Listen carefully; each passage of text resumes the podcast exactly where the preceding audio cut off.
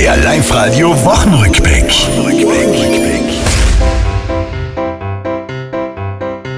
Ich bin ein echter Sommerfreund, doch mir war's nimmer wurscht. Dauernd diese Hitze und dauernd dieser Durst. Fein war's nicht geschlaucht. So dahin zu siechen und Busfahren ist ja gar nicht gegangen. Weil es heiß ist, äh, die Leute schwitzen, unangenehm riechen. Jetzt soll sie ja vorübergehen, die lange Hitzewelle. Zeit, sich anderen Themen mal zu widmen auf die Schnelle.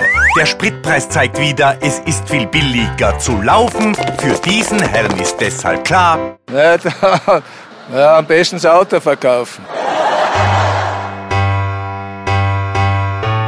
Das Forum Alpach läuft im Wipptalfahren wieder Züge und Harry Potter, ihn kennen ja viele zur Genüge, wird 25 Erdenfans ja sehr am Herzen liegt.